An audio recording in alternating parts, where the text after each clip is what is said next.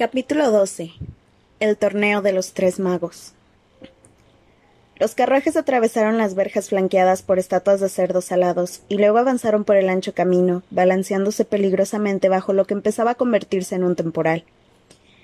Pegando la cara a la ventanilla, Harry podía ver cada, más, cada vez más próximo el castillo de Hogwarts, con sus numerosos ventanales iluminados reluciendo borrosamente tras la cortina de lluvia. Los rayos cruzaban el cielo cuando su carruaje se detuvo ante la gran puerta principal de roble que se alzaba al final de una breve escalinata de piedra. Los que ocupaban los carruajes de delante corrían ya subiendo los escalones para entrar en el castillo. También Harry, Ron, Hermione y Neville saltaron del carruaje y subieron la escalinata toda prisa, y solo levantaron la vista cuando se hallaron a cubierto en el interior del cavernoso vestíbulo, alumbrado con antorchas y ante la majestuosa escalinata de mármol. Caray, exclamó Ron, sacudiendo la cabeza y salpicando agua por todas partes.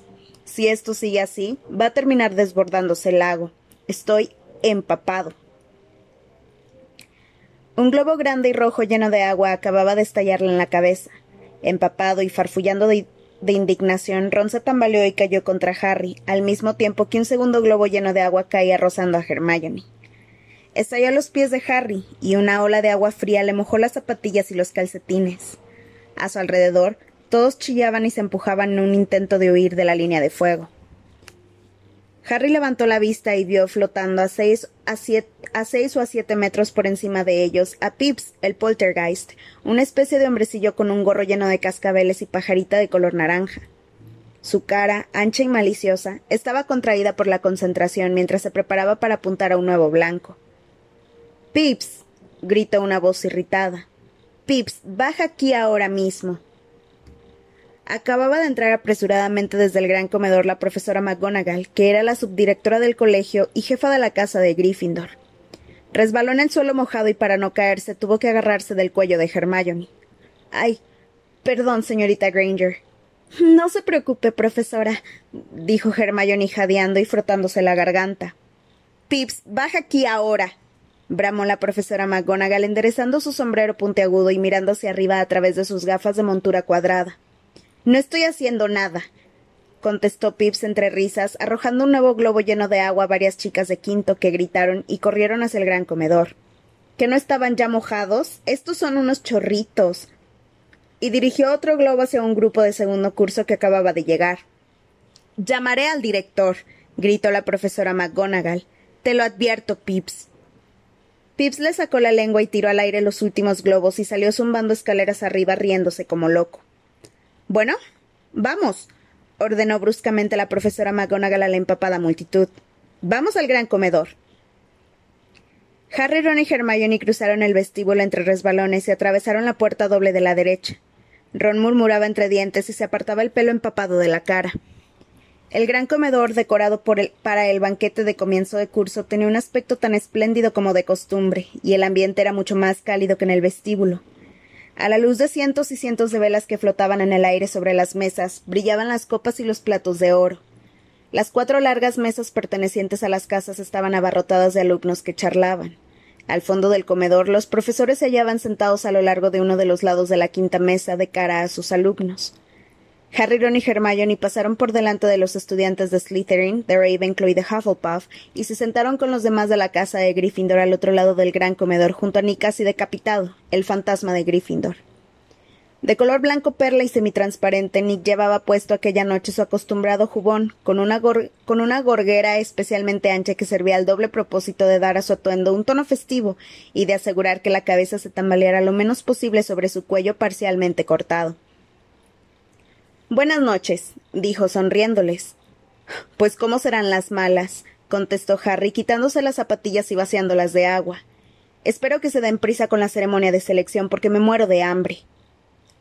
La selección de los nuevos estudiantes para asignarles casa tenía lugar al comienzo de cada curso, pero por una infortunada combinación de circunstancias, Harry no había estado presente más que en la suya propia. Estaba deseando que empezara. Justo en aquel momento una voz entrecortada y muy emocionada lo llamó. ¡Hey, Harry! Era Colin Creevy, un alumno de tercero para quien Harry era una especie de héroe. Hola, Colin, respondió con poco entusiasmo. Harry, ¿a que no sabes qué? ¿A que no sabes qué, Harry? Mi hermano empieza este año, mi hermano Dennis. Eh, bien, genial, dijo Harry. Está muy nervioso, explicó Colin, casi saltando arriba y abajo de su asiento. Espero que los toque, que le toque Gryffindor. Cruza los dedos, ¿sí, Harry? Sí, vale, accedió Harry. Se volvió hacia Hermione y Ron y casi decapitado. Los hermanos generalmente van a la misma casa, ¿no? comentó. Estaba pensando en los Weasley, que eran siete y todos habían pertenecido a Gryffindor. Mm, no, no necesariamente, repuso Hermione. La hermana gemela de Parvati Patil está en Ravenclaw y son idénticas. Uno pensaría que tenían que estar juntas, ¿verdad? Harry miró la mesa de los profesores. Había más asientos vacíos de lo normal. Hagrid, por supuesto, estaría todavía abriéndose camino entre las aguas del lago con los de primero. La profesora McGonagall se encontraría seguramente supervisando el secado del suelo del vestíbulo. Pero había además otra silla vacía, y no caía en la cuenta de quién era el que faltaba. ¿Dónde está el nuevo profesor de defensa contra las artes obscuras? preguntó Hermione, que también miraba la mesa de los profesores. Nunca habían tenido un profesor de defensa contra las artes obscuras que les durara más de un curso. Con diferencia, el favorito de Harry había sido el profesor Lupin, que había, que había renunciado el curso anterior. Recorrió la mesa de los profesores de un lado a otro. No había ninguna cara nueva. A lo mejor no han podido encontrar a nadie, dijo Hermione preocupada. Harry examinó la mesa con más cuidado. El pequeño profesor Flitwick, que impartía la clase de encantamientos, estaba sentado sobre un montón de cojines al lado de la profesora Sprout, que daba herbología, y que en aquellos momentos llevaba el sombrero ladeado sobre el lacio pelo gris.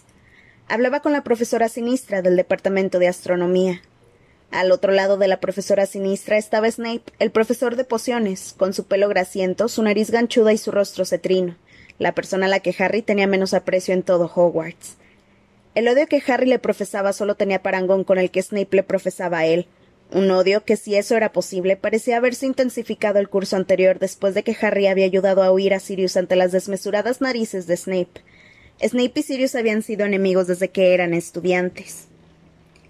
Al otro lado de Snape había un asiento vacío, que Harry adivinó que era el de la profesora McGonagall. En la silla contigua y en el mismo centro de la mesa estaba sentado el profesor Dumbledore, el director. Su abundante pelo plateado y su barba brillaban a la luz de las velas, y llevaba una majestuosa túnica de color verde oscuro bordada con multitud de estrellas y lunas. Dumbledore había juntado las yemas de sus largos y delgados dedos y apoyaba sobre ellas la barbilla mirando al techo a través de sus gafas de media luna como absorto en sus pensamientos. Harry también miró al techo. Por obra de encantamiento tenía exactamente el mismo aspecto que el cielo al aire libre, aunque nunca lo había visto tan tormentoso como aquel día. Se remolinaban en él nubes de color negro y morado. Después de oír un trueno, Harry vio que un rayo dibujaba en el techo su forma horquillada. Que se den prisa. gimió Ron al lado de Harry. Podría comerme un hipogrifo. No había acabado de pronunciar aquellas palabras cuando se abrieron las puertas del gran comedor y se hizo el silencio. La profesora McGonagall marchaba a la cabeza de una larga fila de alumnos de primero, a los que condujo hasta la parte superior del gran comedor, donde se encontraba la mesa de los profesores. Si Harry, Ron y Hermione estaban mojados, lo suyo no era nada comparado con lo de aquellos alumnos de primero. Más que haber navegado por el lago, parecía haberlo pasado nadando. Temblando con una mezcla de frío y nervios, llegaron a la altura de la mesa de los profesores y se detuvieron, puestos en fila de cara al resto de los estudiantes. El único que no temblaba era el más pequeño de todos, un muchacho con pelo castaño desvaído que iba envuelto en lo que Harry reconoció como el abrigo de piel de topo de Hagrid. El abrigo le venía tan grande que parecía que estuviera envuelto en un toldo de piel negra. Su carita salía del cuello del abrigo con aspecto de estar al borde de la conmoción. Cuando se puso en fila con sus aterrorizados compañeros, vio a Colin Creevy, levantó dos veces el pulgar para darle a entender que todo iba bien y, y dijo sin hablar, moviendo solo los labios, me he caído en el lago. Parecía completamente encantado por el accidente. Entonces, la profesora McGonagall colocó un taburete de cuatro patas en el suelo ante los alumnos de primero, y encima de él un sombrero extremadamente viejo, sucio y remendado. Los de primero lo miraban y también el resto de la concurrencia. Por un momento el gran comedor quedó en silencio. Entonces se abrió un desgarrón que el sombrero tenía cerca del ala, formado como, formando como una boca, y empezó a cantar. Hace tal vez mil años que me cortaron, ahormaron y cosieron. Había entonces cuatro magos de fama de los que, las, de los que la memoriar los nombres guarda. El valeroso Gryffindor venía del páramo, el bello Ravenclaw de la cañada, del ancho valle procedía Hufflepuff el suave, y el astuto Slytherin de los pantanos. Compartían un deseo, una esperanza, un sueño, idearon de común acuerdo un atrevido plan de estudios para educar jóvenes brujos. Así nació Hogwarts, este colegio. Luego, cada uno de aquellos cuatro fundadores fundó una casa diferente para los diferentes caracteres de su alumno. Para Gryffindor el valor era lo mejor, para Ravenclaw la inteligencia, y para Hufflepuff el mayor mérito de todos era romperse los codos. El ambicioso Slytherin ambicionaba alumnos ambiciosos. Estando aún con vida se repartieron a cuantos venían, pero ¿cómo seguir escogiendo cuando los cuatro estuvieran muertos y en el hoyo? Fue Gryffindor el que halló el modo, me levantó de su cabeza, y los cuatro en mí metieron algo de su cesera para que pudiera elegirlos a mi manera la primera. Ahora ponme sobre las orejas. No me equivoco nunca. Echaré un vistazo a tu mente y te diré de qué casa eres. En el gran comedor resonaron los aplausos cuando terminó de cantar el sombrero seleccionador. No es la misma canción de cuando nos seleccionó a nosotros, comentó Harry aplaudiendo con los demás.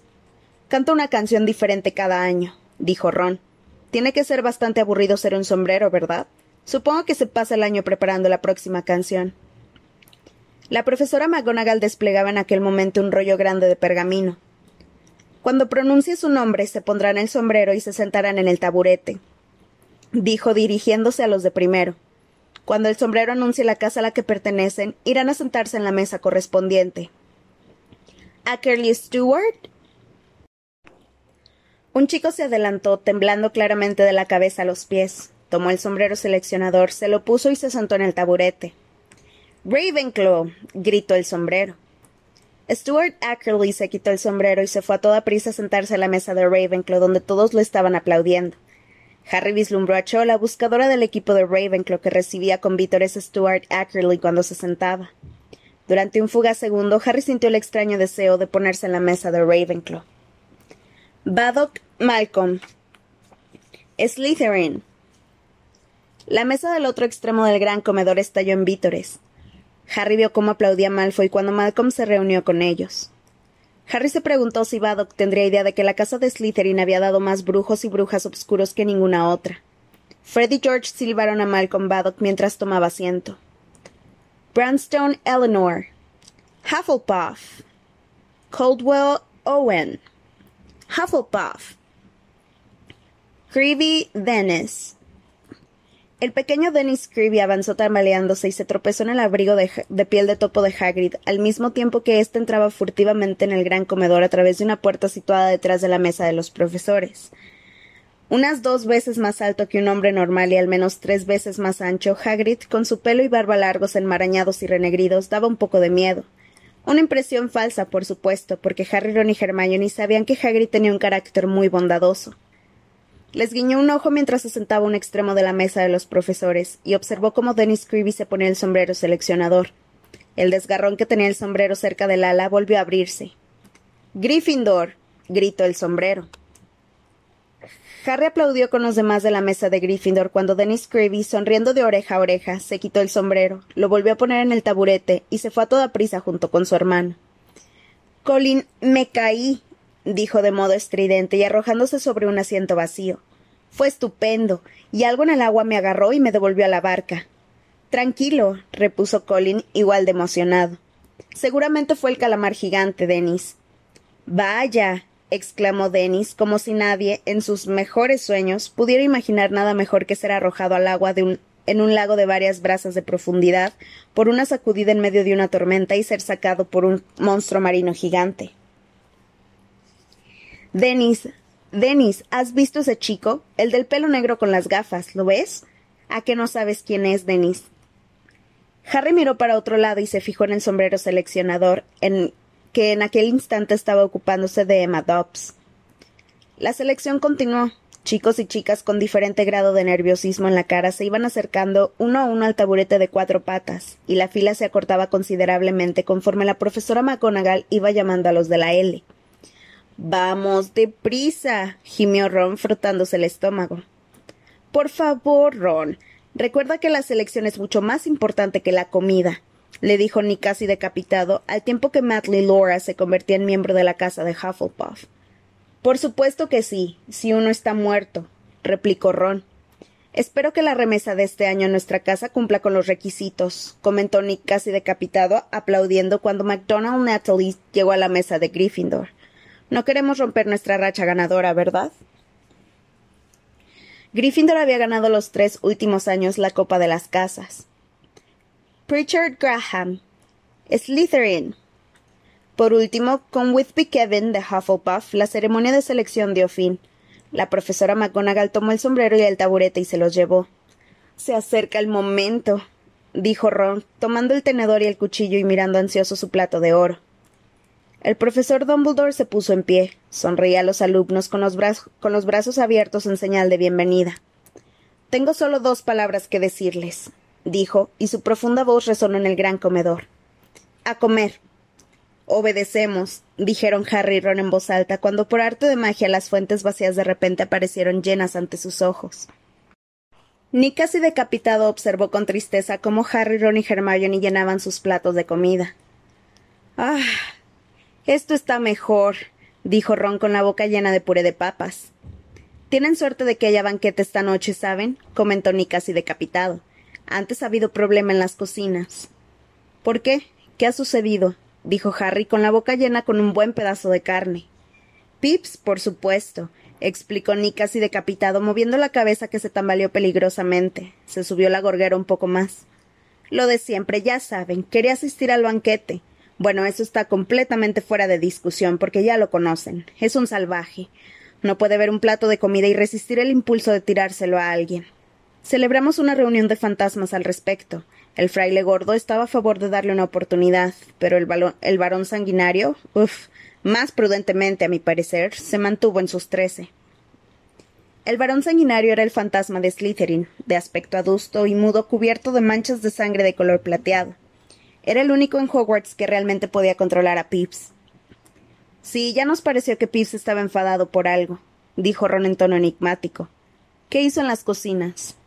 Ah, lo normal, respondió Nick casi decapitado, encogiéndose de hombros.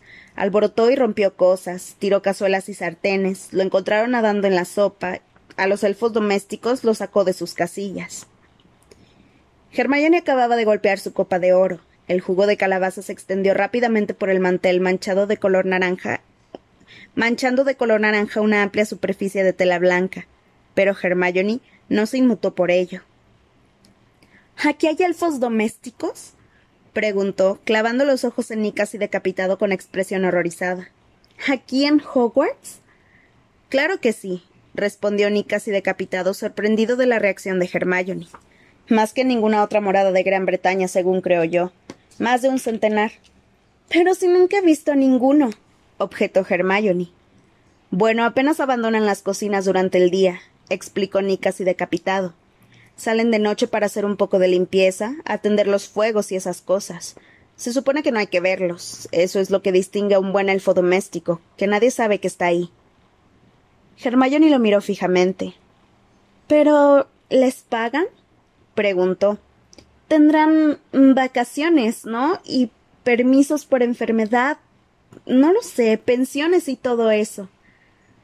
Ni casi decapitado se rió con tantas ganas que la gorguera se le bajó y la cabeza se le cayó y quedó colgada del fantasmal trocito de pie y músculo que todavía la mantenía unida al cuello. ¿Permisos por enfermedad y pensiones? repitió, volviendo a colocarse la cabeza sobre los hombros y asegurándola de nuevo con la gorguera. Los elfos domésticos no quieren permisos por enfermedad ni pensiones. Vamos, Hermione, dijo Ron, rociando sin querer a Harry con trocitos de torta de Yorkshire. Vaya, lo siento, Harry, tragó. Porque te mueras de hambre no vas a conseguir que tengan permisos por enfermedad. Esclavitud, dijo Hermione respirando con dificultad. Así es como se hizo esta cena, mediante la esclavitud. Y se negó a probar otro bocado. La lluvia seguía golpeando con fuerza contra los altos y oscuros ventanales. Otro trueno hizo vibrar los cristales y el techo que reproducía la tormenta del cielo brilló iluminando la vajilla de oro justo en el momento en que los restos del plato principal se desvanecieron y fueron reemplazados en un abrir y cerrar de ojos por los postres. Pastel de miel, Hermione, dijo Ron dándosela a oler. Bollo de pasas, mira. pastel de chocolate. pero la mirada que le dirigió Hermione le, recordó hasta tal punto la de la profesora McGonagall que prefirió desistir. Una vez terminados los postres y cuando los últimos restos desaparecieron de los platos dejándolos completamente limpios, Albus Dumbledore volvió a levantarse. El rumor de charla que llenaba el gran comedor se apagó al instante, y solo se oyó el silbido del viento y la lluvia golpeando contra los ventanales. Bien, dijo Dumbledore sonriéndoles a todos. Ahora que todos estamos bien comidos. Hermione lanzó un gruñido. Debo una vez más pedir su atención mientras les comunico algunas noticias. El señor Filch, el conserje, me ha pedido que les comunique que la lista de objetos prohibidos en el castillo se ha visto incrementada este año con la inclusión de los, de los yoyos gritadores, los discos voladores con colmillos y los boomerangs porrazo. La lista completa comprende ya 437 siete artículos, según creo, y puede consultarse en la conserjería del señor Filch. La boca de Dumbledore se crispó un poco en las comisuras. Luego prosiguió. Como cada año quiero recordarles que el bosque que está dentro de los terrenos del castillo es una zona prohibida a los estudiantes. Otro tanto ocurre con el pueblo de Hogsmeade para todos los alumnos de primero y de segundo. Es también mi doloroso deber informarles que la Copa de Quidditch no se celebrará este curso. ¿Qué? dijo Harry sin aliento. Miró a Fred y a George, sus compañeros del equipo de Quidditch. Le decían algo a Dumbledore moviendo solo los labios sin pronunciar ningún sonido, porque debían de estar demasiado consternados para poder hablar. Dumbledore continuó. Esto se debe a un evento que dará comienzo en octubre y continuará a lo largo de todo el curso, acaparando una gran parte del tiempo y la energía de los profesores. Pero estoy seguro de que lo disfrutarán enormemente. Tengo el gran placer de anunciar que este año en Hogwarts. Pero en aquel momento se escuchó un trueno ensordecedor y las puertas del gran comedor se abrieron de golpe. En la puerta apareció un hombre que se apoyaba en un largo bastón y se cubría con una capa negra de viaje. Todas las cabezas en el gran comedor se volvieron para observar al extraño, repentinamente iluminado por el resplandor de un, resplandor de un rayo que apareció en el techo. Se bajó la capucha, sacudió una larga melena en parte cana y en parte negra, y caminó hacia la mesa de los profesores. Un sordo golpe repitió cada uno de sus pasos por el gran comedor. Llegó a un extremo de la mesa de los profesores, se volvió a la derecha y fue cojeando pesadamente hacia Dumbledore. El resplandor de otro rayo cruzó el techo, Hermione ahogó un grito. Aquella luz había destacado el rostro del hombre, y era un rostro muy diferente de cuantos Harry había visto en su vida. Parecía como labrado en un trozo de madera desgastado por el tiempo y la lluvia, por alguien que no tenía la más leve idea de cómo eran los rostros humanos y que además no era nada habilidoso con el formón. Cada centímetro de la piel parecía una cicatriz, la boca era como un tajo en diagonal y le faltaba un buen trozo de nariz. Pero lo que, pero lo que hacía verdaderamente terrorífico eran los ojos. Uno de ellos era pequeño, oscuro y brillante. El otro era grande, redondo como una moneda y de un azul vívido, eléctrico. El ojo azul se movía sin cesar, sin parpadear, girando para arriba y para abajo, a un lado y a otro, completamente independientemente del ojo normal. Y luego se quedaba en blanco, como si mirara al interior de la cabeza.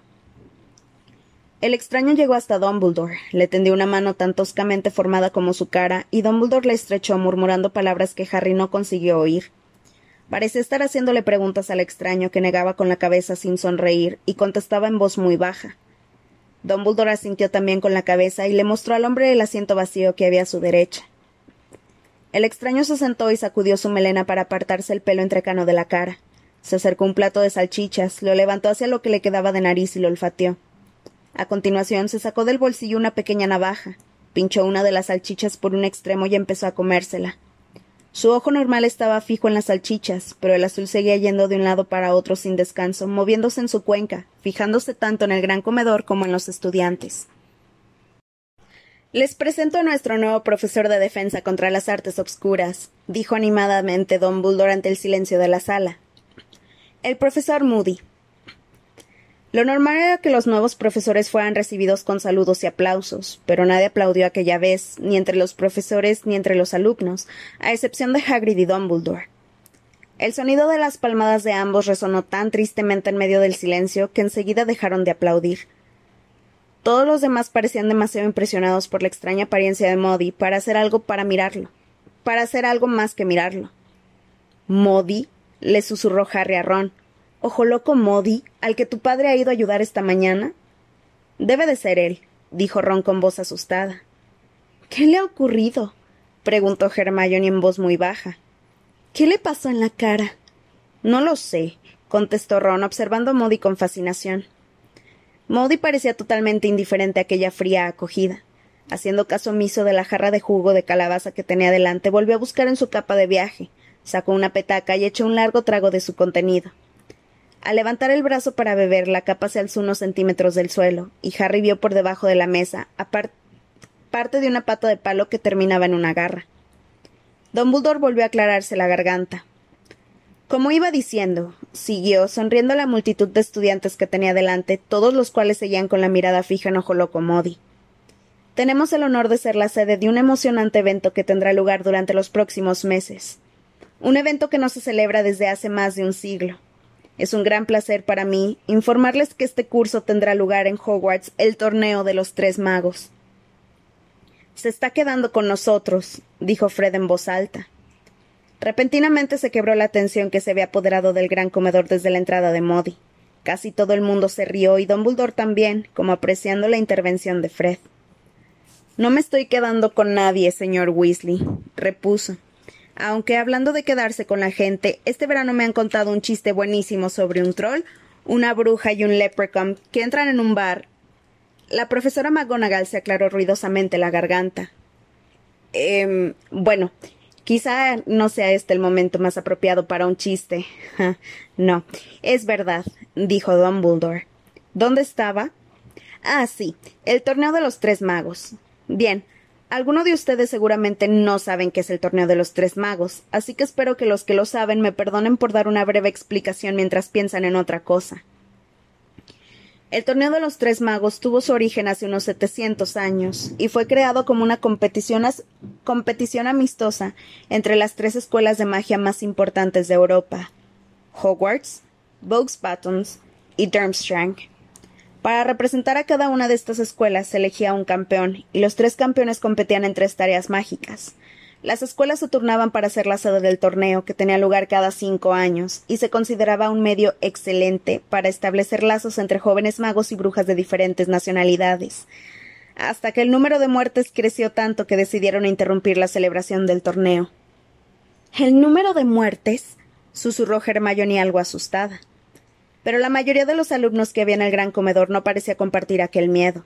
Muchos de ellos cuchicheaban emocionados, y el mismo Harry estaba más interesado en seguir oyendo detalles sobre el torneo que en preocuparse por unas muertes que habían ocurrido hace más de cien años. En todo este tiempo ha habido varios intentos de volver a celebrar el torneo, prosiguió Dumbledore, ninguno de los cuales tuvo mucho éxito.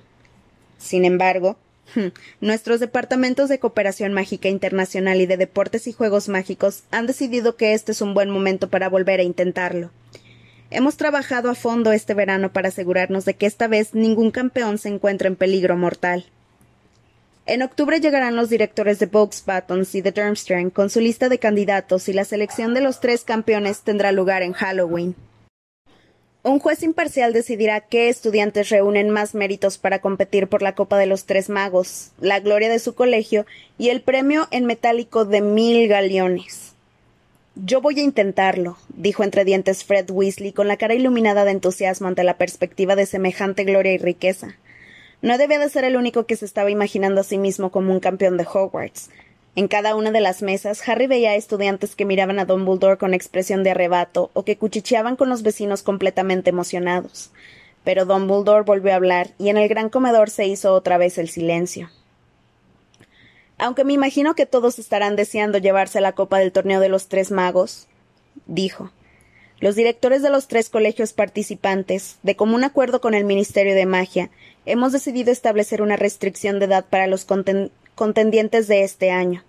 Solo los estudiantes que tengan la edad requerida, es decir, 17 años o más, podrán proponerse a consideración. Esta. Dumbledore levantó ligeramente la voz debido a que algunos hacían ruidos de protesta en respuesta a sus últimas palabras, especialmente los gemelos Weasley que parecían de repente furiosos.